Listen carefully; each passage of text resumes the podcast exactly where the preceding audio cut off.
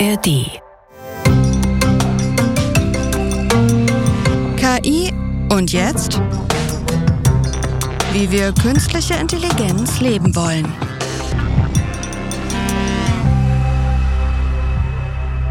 Herzlich willkommen zu einer neuen Folge KI und jetzt mit mir, der Journalistin Nadja Kailuli. Und mir, Aljoscha Brüchert, ich bin Wissenschaftler. Aljoscha, weißt du, was mir aufgefallen ist? Sag mal. Wir reden wahnsinnig schnell. Ich weiß gar nicht, wovon du sprichst.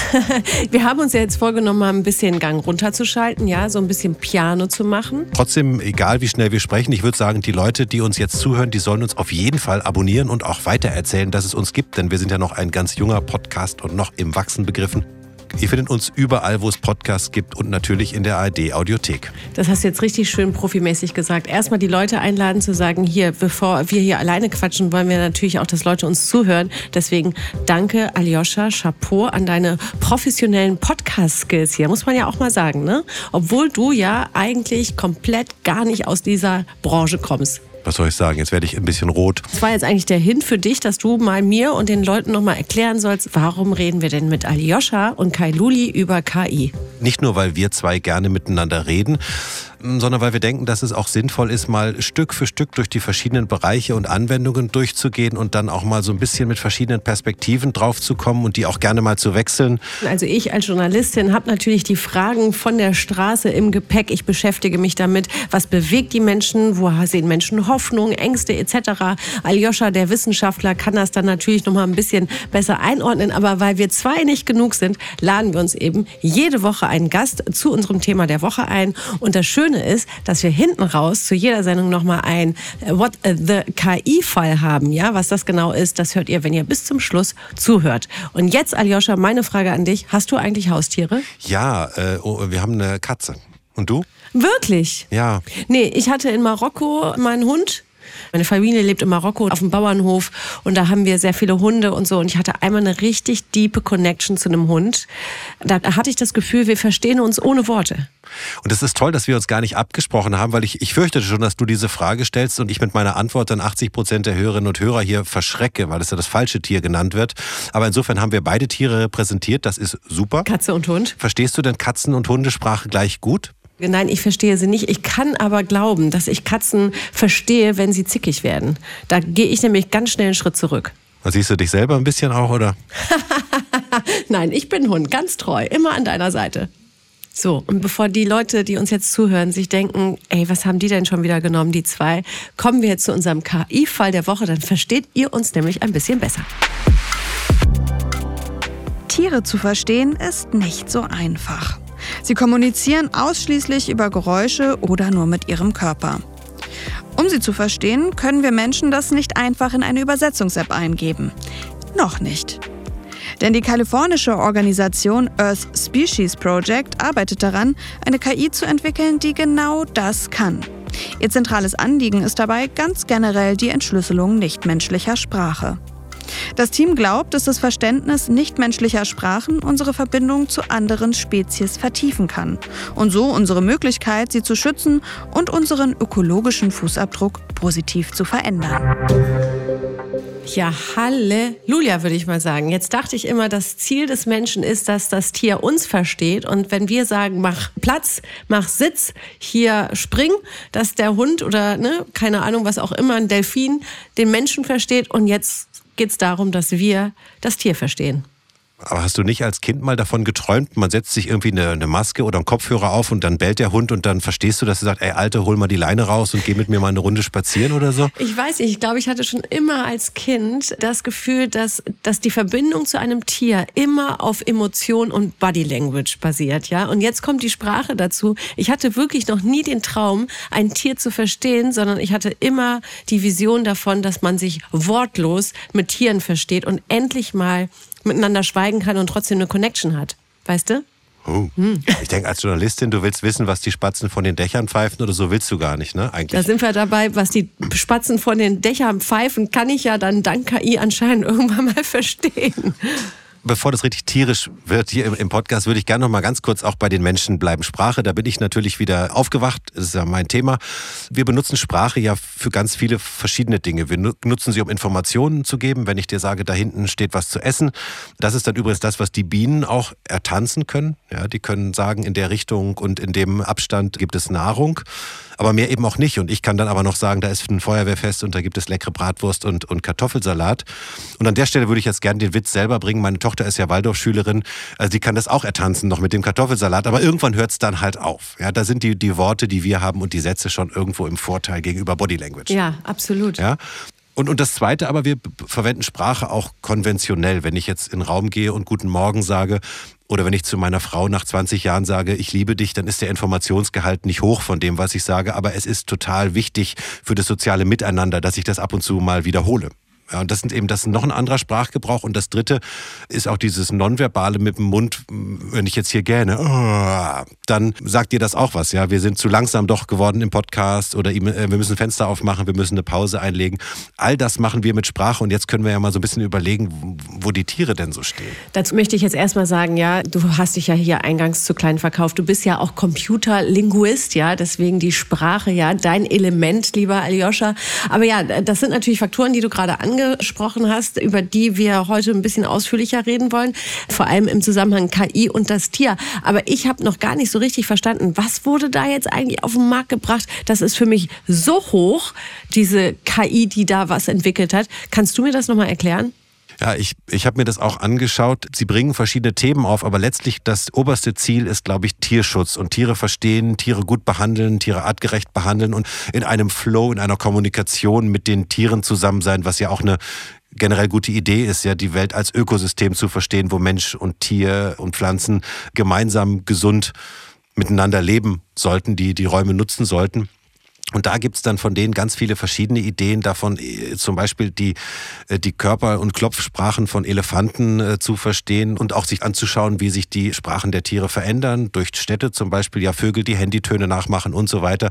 Das sind, glaube ich, so viele Themen, mit denen die sich beschäftigen, eben aber in diesem Wechselspiel Tier, Mensch und Ökosystem ja, Ökosystem, Natur. Ne? Weißt du, woran ich gerade denke? Erinnerst du dich noch an den Tsunami in, in Thailand? Dieser schlimme Tsunami. Da haben die doch dann auch gesagt, also die Tiere haben ja eigentlich schon Alarmsignale gegeben, ne? sind total durchgedreht, die Vögel sind da durchgeflogen, haben gezwitschert, die Hunde haben gebellt und so. Ist es das, was wir dann durch KI besser verstehen können, wenn Tiere, die ja eine andere Wahrnehmung der Umwelt haben als der Mensch, sie riechen anders, sie nehmen anders wahr, dass wir dank der KI das das dann auch verstehen? Das ist eben die Frage, wie weit man kommt. Ob man eben nur versteht, ja, da ist irgendeine Gefahr droht, Flucht ist angesagt. Bis zu dem Level kommt man mit Sicherheit, kommst du auch als vielleicht normaler Tierbeobachter. Aber die Tiere werden nicht sagen, da kommt ein Tsunami. Auf das Niveau äh, kommen wir nicht. Und ich glaube eigentlich jetzt auch, was ich auch spannend finde an deren Idee ist auch, die wollen ja auch in die andere Richtung gehen. Also mit Tieren zu kommunizieren, die Kommunikation in die andere Richtung zu öffnen. Vielleicht auch durch KI den Tieren ein gutes Gefühl zu geben, wenn sie in Gefangenschaft sind oder wenn sie irgendwo in der Stadt leben, eben den Tieren auch kommunizieren zu können wir kümmern uns um euch, euch geht's gut. Äh, oder zu merken, da ist ein Stresslevel, da müssen wir was ändern, ist, ist die Haltungsform nicht richtig oder werden sie negativ beeinflusst. All das ist, glaube ich, in alle Richtungen gedacht. Okay, gut. Aber pass mal auf. Ich frage mich jetzt gerade, warum brauchen wir das? Ich dachte, Tierschützer, Tierärzte, Tierliebhaber verstehen Tiere ja schon irgendwie. Sie hören am Hand des Bellens, ist da jetzt eine Gefahr oder habe ich meinen Hund verletzt? Bin ich meiner Katze auf den Schwanz getreten? Etc. Warum brauchen wir jetzt die KI? Also, wie kann die das denn überhaupt analysieren, was dem Tier gerade fehlt oder was das Tier uns gerade senden möchte? Wofür brauchen wir das? Das ist das, was mich auch so ein bisschen dann hier irritiert hat. Also einmal natürlich für diese Rückrichtung, dass ich jetzt Tiersprache unbedingt sprechen kann. Das ist also vielleicht bei Jägern, die vielleicht so einen Ruf von einer Ente oder so, Lockruf nachmachen können, aber typischerweise nicht der Fall, dass wir gut Tiersprachen sprechen. Da für diese Richtung könnte man sich vorstellen. Und in die andere Richtung ist natürlich die Frage, checken wir wirklich alles? Gesänge von Wahlen und so weiter, die sind vielleicht in einer Tonhöhe, die wir gar nicht verstehen. Da sind Muster drin, die wir einfach gar nicht verstehen, weil sie vielleicht zu langsam laufen und wir gar nicht in der Lage sind, uns Stund um Stund die anzukommen, weil jetzt kommen wir nämlich der Sache nämlich näher. Und da hinkt, glaube ich, auch deren Vergleich. Die haben ja jetzt gesagt, Computer können jetzt ganz toll mit Sprache umgehen, können zum Beispiel übersetzen von Deutsch nach Englisch oder so. Ja, das können sie aber natürlich nur deshalb, weil die entsprechenden Trainingsdaten für dieses maschinelle Lernen da sind. Wir haben zigtausende von übersetzten Texten, Englisch, Spanisch oder so, oder auch äh, gesprochene Sprache in ein Skript, in eine geschriebene Sprache und können deshalb lernen, dazwischen zu übersetzen, weil wir diese Daten ja haben. Irgendwas, was du halt eingesprochen hast, wo wir den Text haben, da können wir dann ein Diktiersystem draus bauen. Aber bei den Tieren fehlt uns das ja. Du hast ja einfach nicht Stund um Stund Hundegebell mit dem dazugehörigen Text oder mit der dazugehörigen Annotation. Hier ging es um Flucht, hier ging es um Wohlfühlen, hier geht es um Angriff, hier geht es um äh, Revierkämpfe. Das hat man ja nicht notwendigerweise. Das heißt, da sehe ich schon eigentlich noch eine große Lücke in ihrer Argumentation. Woher bekommen wir eigentlich diese Tierdaten, die eben Menschen mal interpretiert haben? Irgendwo muss man ja anfangen. Ja, also am Anfang dachte ich ja echt, jetzt spinnen wir hier total. Ne? Jetzt reden wir schon über die Sprache der Tiere, dass wir die durch die KI erkennen können. Aber umso mehr wir jetzt darüber sprechen, desto mehr sehe ich natürlich auch den Sinn vielleicht, wenn du so willst, dahinter, weil Tiere senden ja irgendwie was, ich weiß auch nicht, ich denke gerade natürlich an den Film Free Willy oder an den Film Avatar oder so, ja, der zweite Teil, wo sie da im Meer unterwegs sind und und und. Und da spielt das ja schon immer eine Rolle, jetzt in diesen fiktiven Filmen, wie verstehe ich die Signale? Ne? Ein Wal strandet zum Beispiel irgendwo, wenn ich das jetzt mal so in meiner Fantasie sagen darf, was ja durchaus schon passiert ist, und merkt, ich bin hier in einem Gebiet, wo ich gar nicht hin gehöre. Ich denke, äh, was du sagst, ist richtig. Man redet ja auch heute von diesem One Health, ja, also von dieser Idee, was ich gesagt habe, Ökosystem, Mensch, Tier, Umwelt, man will gar nicht unterscheiden. Das ist ein Ökosystem und es muss allen gut gehen da drin und es müssen alle ihre Nische haben und es müssen alle ihre Orte finden, wo es ihnen gut geht und dafür ist eben Kommunikation wichtig und glaube ich hier die Idee auch einfach mehr über die Tiere zu lernen, mehr von ihnen zu verstehen, so wie auch Jane Goodall damals im Urwald mit Erkenntnissen zurückgekommen ist, weil sie einfach die Tiersprache interpretiert hat und man konnte sich viel besser darum kümmern, auch, auch Tiere zu behandeln, weil man einfach auch mehr Empathie entwickelt hat. Das ist ja nun auch so, da haben wir in der Folge zu, zu Übersetzung und, und Videoübersetzung gesprochen. Wenn wir Menschensprachen lernen, lernen wir ja auch was über die anderen Kulturen und darüber, wie andere Leute die Welt sehen. Und das ist dann bei Tieren ja auch so. Je mehr wir da verstehen, umso mehr verstehen wir auch über deren Bedürfnisse. Ja, boah, Aljoscha, für mich eröffnet sich gerade ein komplett neues Dschungelbuch in meinem Kopf, ja. Also wirklich, ich habe gerade richtig Bock da drauf, weil ich mir auch denke, ja, wir gehören ja alle dazu. Mensch, Tier, Umwelt, wir sind alle eins. Jetzt kommen wir zu meinem Hängerchen. Wem dient das Ganze? Ja, wir können ja jetzt auch nicht so weit kommen, dass wir hier äh, von Herrn Burchardt gesagt bekommen, wir sind alle eins. Ja, bestimme ich dir zu. Auf der anderen Seite entscheiden wir Menschen dann, dass wir eine KI mit Tierstimmen füttern, damit wir was daraus ziehen. Sprich, laufen wir nicht wieder Gefahr, dann zu sagen, wir nutzen das Tier aus, um uns weiterzuentwickeln? Verstehst du? Um uns der Erde untertan zu machen, das alte Programm. Mhm. Ja, ist es so? Da sind wir wieder äh, an unserem beliebten Punkt. Das ist ja dann eine Frage, wofür man es nutzt. Das ist eben die Frage, die wir noch nicht so ganz geklärt haben. Wofür, wem soll das eigentlich dienen und für was soll das eigentlich dienen? Oder ich meine, das ist jetzt so ein bisschen die moralische Frage. Dürfen wir das eigentlich? Haben die Tiere nicht auch ihr Recht darauf, Privatsphäre zu haben, in die wir jetzt eindringen, indem wir sie aufnehmen und indem wir sie spiegeln und so? Das finde ich dann wieder eine total spannende Frage. Und da könnte man äh, sicher lange mit Leuten, die sich auch mit, mit Tierethik und so beschäftigen, darüber diskutieren. Das ist natürlich eine berechtigte Frage. Absolut. Wir werden die Frage später weitergeben. Wir haben ja noch einen Gast, kleiner Hint dazu, aber ich möchte noch mit dir ein bisschen weiter darüber philosophieren, weil vielleicht denken die ein oder anderen ja jetzt knallt's bei euch. Wir wissen ja noch nicht so richtig, wer unsere Zuhörerschaft so ist. Ja, gehen wir mal davon aus, dass hier viele Techies vielleicht auch unterwegs sind. Die denken sich wahrscheinlich gerade jetzt kommt, jetzt hört auf, also Tierschützer, Ethik des Tieres für die KI, wo wo wo, wo seid ihr eigentlich gerade? Aber das ist ja nun nun mal ein Thema, ne? Weil die, die sich ja dann damit auseinandersetzen, die KI in der Tiersprache anzuwenden, sind ja dann wahrscheinlich auch oft diese, die sich eben für das Wohl des Tieres eben einsetzen. Tierschützer, Tierforscher etc. Und jetzt denke ich mir, wie ist es eigentlich, in Zukunft können wir dann deren Sprache auch nutzen, um mit denen zu kommunizieren. Da denke ich zum Beispiel an so einen Bauern, der auf der Kuhweide steht und die Kühe ran, anzieht, ne? Mit einem Gepfeife oder die Schafe oder keine Ahnung, Pferde oder so. Werden die das dann irgendwann nutzen und dann einfach ihr Smartphone abspielen nach dem Motto, ich weiß ja, was ihr sagen wollt und ich sag was zurück? Und dann äh, sagt man meinem Hund, dass wir erst in einer Stunde spazieren gehen können, weil es gerade regnet. Genau. Und dann sagt er, wunderbar, jetzt habe ich es verstanden. Ja. ja. So, ne? Klar. Ja, also ich genau. denke auch, dass, äh, das, ja. Nee, das war ja, ja Pfeifen, sorry, das ja, ziehe ich zurück. Nee, das ist das Pfeifen andere. ist natürlich nee, nicht das bellen. Ist, das waren wieder die Spatzen, ja. da sind wir wieder. Also auf jeden Fall, ich denke auch. Aber meinst du denn, die KI könnte dann äh, sagen, dieses Bellen gehört diesem Hund? Das mit Sicherheit. Also ich glaube, das kann man schon am ehesten. Aber ich, ich wollte gerade noch mal einen Exkurs uns gönnen aus, einer, aus einem anderen Bereich, weil ich dachte, du willst mit den Techies ein bisschen auf was anderes hinaus. Das ist nämlich so ein, auch was ganz Typisches. Wir hatten mal eine Medizinerin bei uns zu Gast, die sich mit Babyschreien äh, auseinandergesetzt hat, mit, mit ganz Neugeborenen und eben auch die Frage gestellt hat, kann man daraus was hören über den Zustand, wenn sie schreien? Die schreien ja einfach nur, ist es jetzt Hunger oder Durst oder haben sie Liebesbedürfnis oder haben sie Schmerzen? Ganzen zu versuchen, Babyschreie zu interpretieren. Und das können Experten auch ein Stück weit zumindest. Und diese Frau hatte ein riesen Tonarchiv mit so Babyschreien.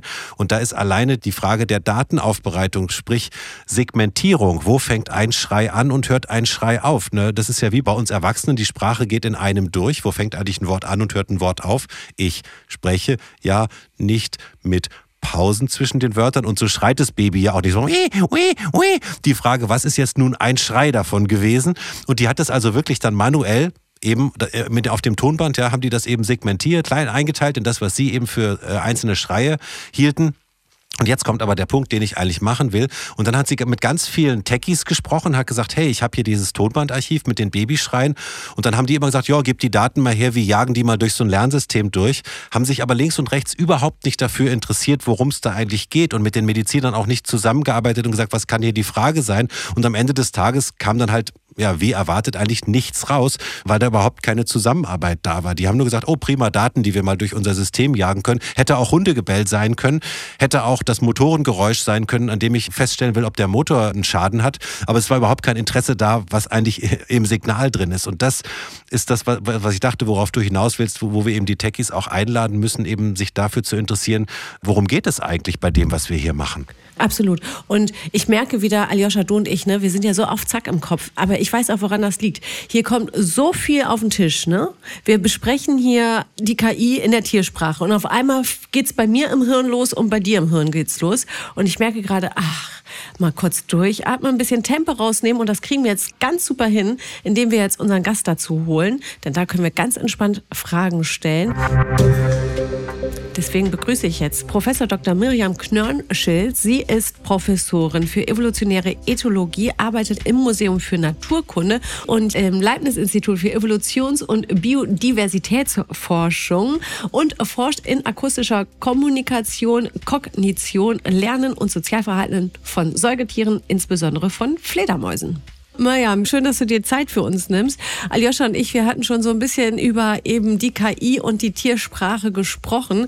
Und das, äh, ich will jetzt nicht sagen das Verrückte, sondern das Tolle ist ja, dass du tatsächlich schon die Laute von Fledermäusen mit der KI versuchst zu verstehen. Ist es richtig? Ja, das ist richtig. Wir nutzen tatsächlich seit äh, einiger Zeit in unserer Arbeitsgruppe auch KI-gestützte Methoden, um Lautäußerungen zu analysieren. Da hat das Gebiet in den letzten Jahren einfach sehr große Fortschritte gemacht und wir hoffen, dass wir damit unserem Ziel, Fledermäuse zu verstehen, ein Stück näher kommen.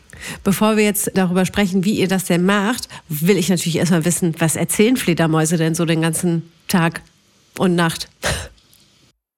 Oh, die erzählen eigentlich dasselbe, was die meisten anderen Tiere auch erzählen. Also in der Regel tauschen die sich über Territorialität zum Beispiel aus. Ne? Ist das ihr Revier oder das Revier von einem Konkurrenten? Ne? Oder es gibt Mutter-Kind-Interaktionen, wo es dann natürlich eher um freundschaftlichen Austausch geht. Ähm, manche Fledermäuse pflegen ganz enge Freundschaften, also individualisierte Freundschaften zueinander und gehen gemeinsam auf die Jagd oder ähm, sie äh, produzieren äh, sogenannte Distress Calls äh, wenn sie sich erschrecken. Es geht um Paarungspartner, wie man die am besten umwerben kann. Also die Bandbreite ist ganz groß, aber prinzipiell das, was andere Säugetiere auch machen.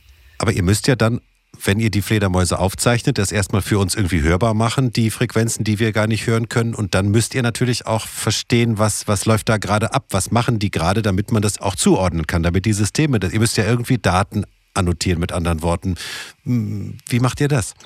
Ja, also wir machen das so, dass wir erstmal ganz viel Technik in den Wald tragen zu den Fledermäusen und dann versuchen, einen großen äh, Lauschangriff und auch einen Videoangriff in der Regel zu starten. Also wir versuchen dann sowohl die Lautäußerungen der Tiere aufzunehmen und die auch in Echtzeit im Wald direkt zu visualisieren. Also dass wir die nicht nur hören können, verschoben in unseren Frequenzbereich, sondern auch sehen als Spektrogramm auf unseren Computern.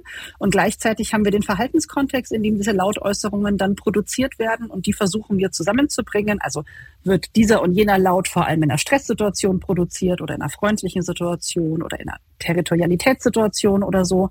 Und dann haben wir Inputdaten, die annotiert sind und damit kann man dann natürlich entsprechende maschinelle Lernmodelle füttern und dann können die einem später helfen. Das ist jetzt also nicht, dass du anhand des Piepen und Fiepen die Fledermaus verstehst, sondern dass die KI dieses Piepen, Fiepen, was auch immer der Fledermäuse speichert, aufnimmt, analysiert und euch daraus eine Sprache macht. Ist es so? Nee, ganz so kann man das nicht sagen. Schade. Also im Prinzip machen wir die Sprache, wenn man das so nennen will, erstmal selber, indem wir eben Verhaltenskontext und die Lautäußerungen, die wir aufnehmen, zusammenbringen.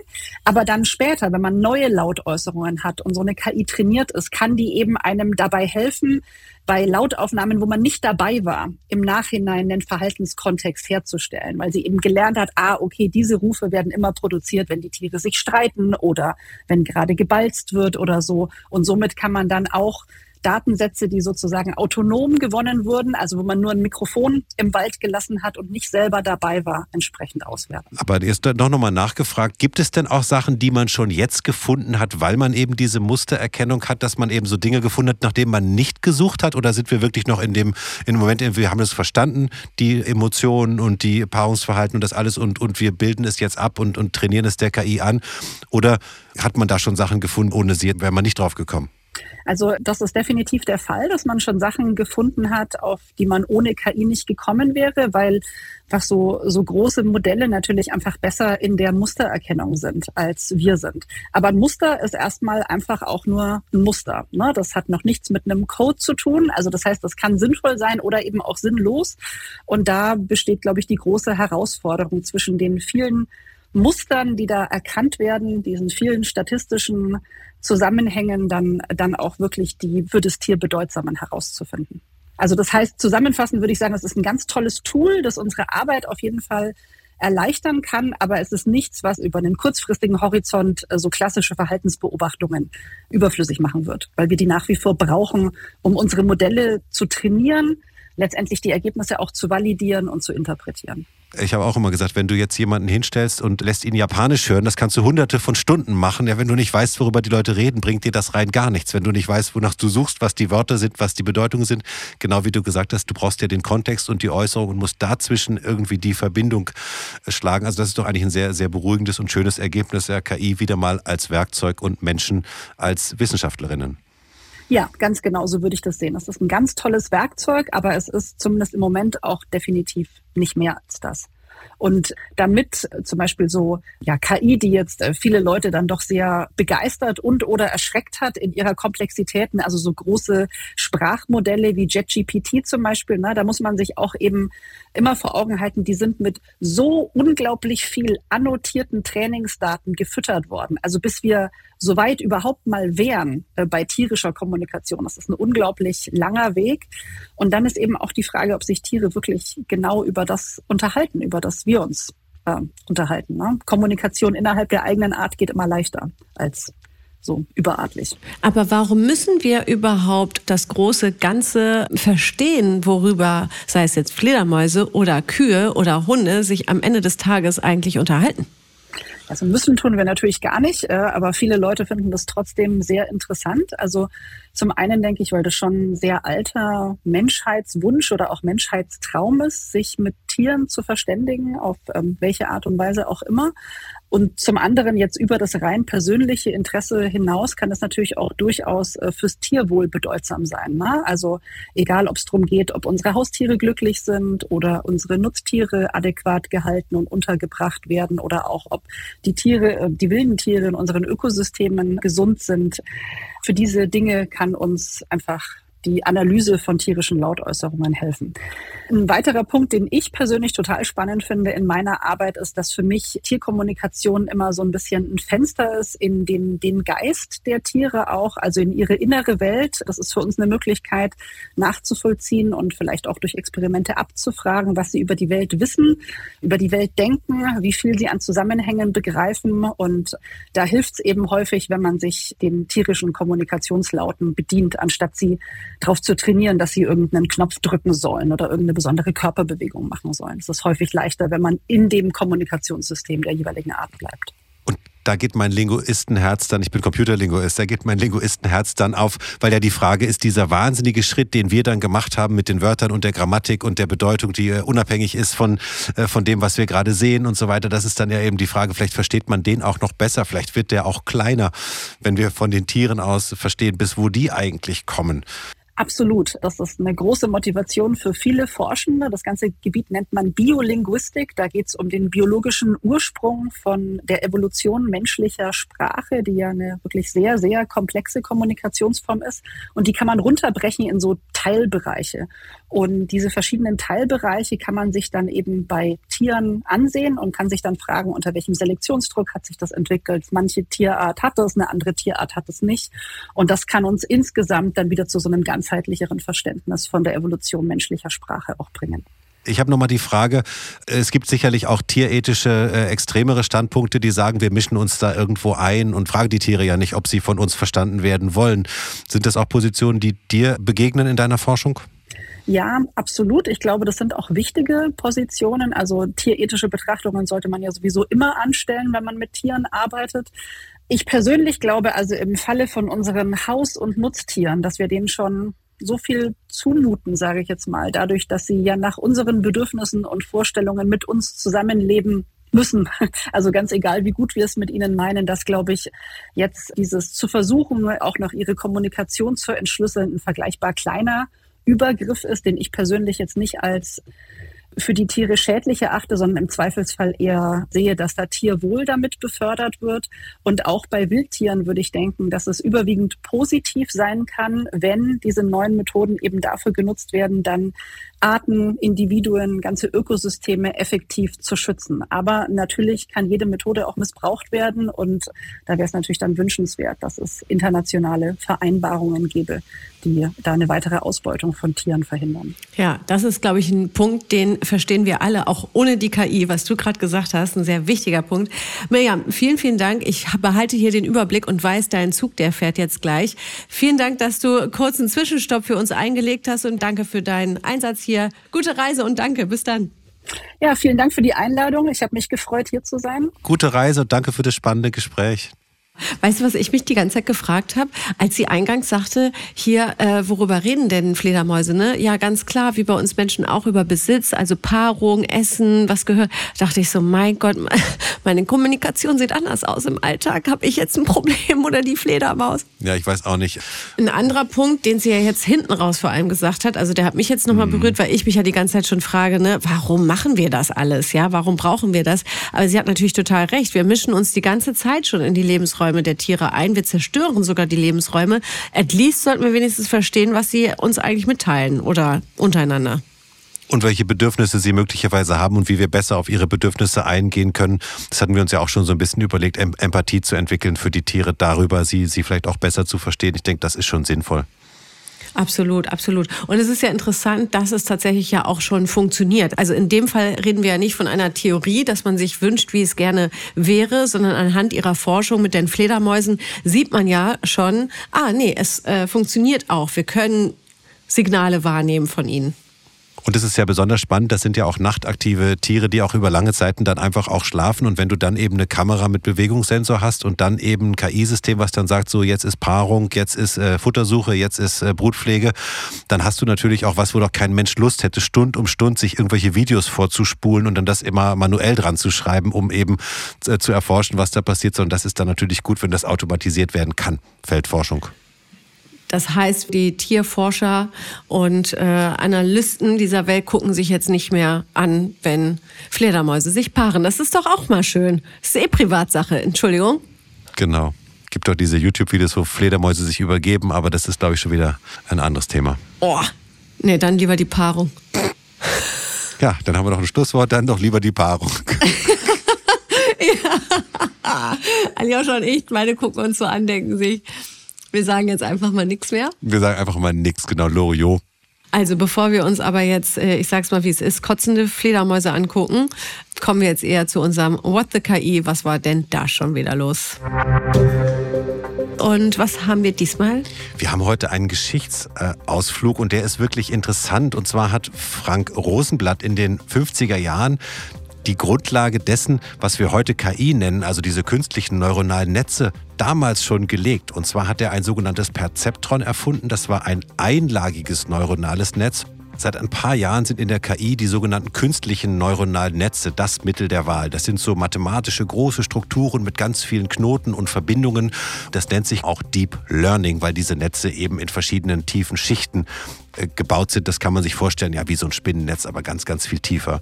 Aber das war ein einlagiges neuronales Netz und das war bereits in der Lage, damals Buchstaben zu erkennen. Mehr haben die Computer nicht hergegeben. Das ist klar in der Zeit damals, kannst du dir vorstellen. Das waren diese riesen Trümme mit Röhren äh, und äh, Lochkarten und, und, und Wasserkühlung und so weiter und so fort. Und er hat damals schon vorausgesagt, dass irgendwann diese Perzeptronen in der Lage sein würden, seiner Meinung nach Menschen zu erkennen, Namen zu nennen, gedruckte Seiten, Briefe oder Sprachbefehle äh, zu erkennen und noch später sogar in der Lage sein könnten, Sprache zu verstehen oder Texte zu übersetzen. Und das klang damals total wie Science Fiction und es war auch totale Science Fiction. Aber das Interessante ist, dass es eben heute seit vier, fünf Jahren genau so funktioniert und zwar immer besser und wunderbar. Rosenblatt hat das aber nicht mehr erlebt. Der ist nämlich 1971 im Alter von 43 Jahren tragisch bei einem Bootsunglück ums Leben gekommen.